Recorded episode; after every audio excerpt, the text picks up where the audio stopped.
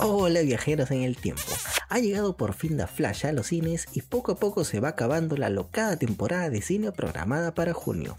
Solo queda pendiente la nueva película de Indiana Jones, la cual no nos perderemos y aquí en un futuro capítulo del podcast te contaremos los spoilers. ¡Qué buen servicio! Pero no divaguemos más. El tema de hoy es la travesía de Barry Allen por el tiempo y las consecuencias de haber interferido con el transcurso natural de los multiversos. Ahora sí viene lo chido.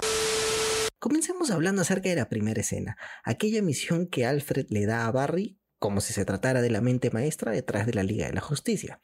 Al estar todos los héroes ocupados, le toca a Flash hacerse cargo de unos ladrones que buscan un arma biológica.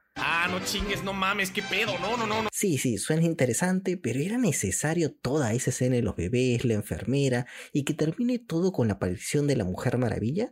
No tengo nada en contra de Gal Gadot, pero poco le sumó a la trama con su aparición. A mí se me A ver, pero no me tilden de hater tan pronto. Mi queja va sobre todo hacia los efectos especiales, ya que todas las escenas de acción eran CGI y casi no se utilizaban los efectos prácticos. Creo que aquí le podemos dar un punto a Fox cuando hizo la escena de Quicksilver en Apocalipsis. Eso tuvo que doler. En cuanto a la trama, la verdad es que no esperaba más de una película de la Liga de la Justicia. Ya nos hemos acostumbrado a peleas espectaculares y herramientas simples en el guion para arreglar todos los problemas, como Aquaman. Así que dentro de todo está en mis expectativas. Ey, la vida es un riesgo, carnal. Ahora sí, vamos a lo que más me gustó. Llámenme loco, pero ver una vez más a Michael Keaton como Batman fue realmente refrescante. Pese a que Ersa Miller es una persona divertida que le imprime mucho de su personalidad a los personajes, me quedo con Keaton como el MVP de la película. ¡Qué buen servicio! No solo es Batman, sino que logró solucionar la criminalidad en la ciudad de Gótica. Además, sirvió como aquel padre que nunca pudo tener el joven Barry Allen, y quien no quisiera tener a Keaton como padre. A ver, a ver, ¿qué pasó? Bueno, ahora toca hablar acerca de los viajes en el tiempo. Básicamente en esta película se nos explica que cuando uno cambia el tiempo no solo se modifica el futuro, sino que el pasado también se va afectado.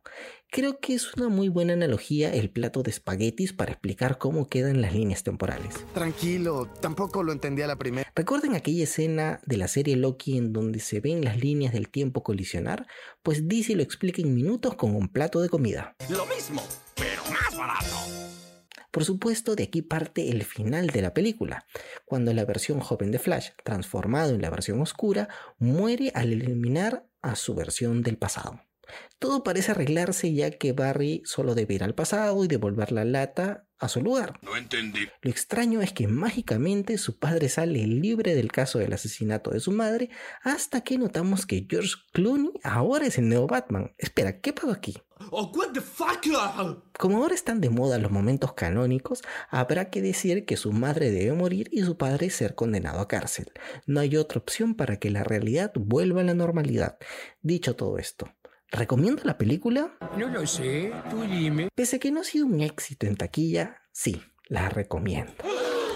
Vayan en familia y disfrútenla como si fuera Shazam o Black Adam, otra cinta cómica de superhéroes. Así, muerde el cebo. Y bueno, hemos llegado a... Este momento de mierda.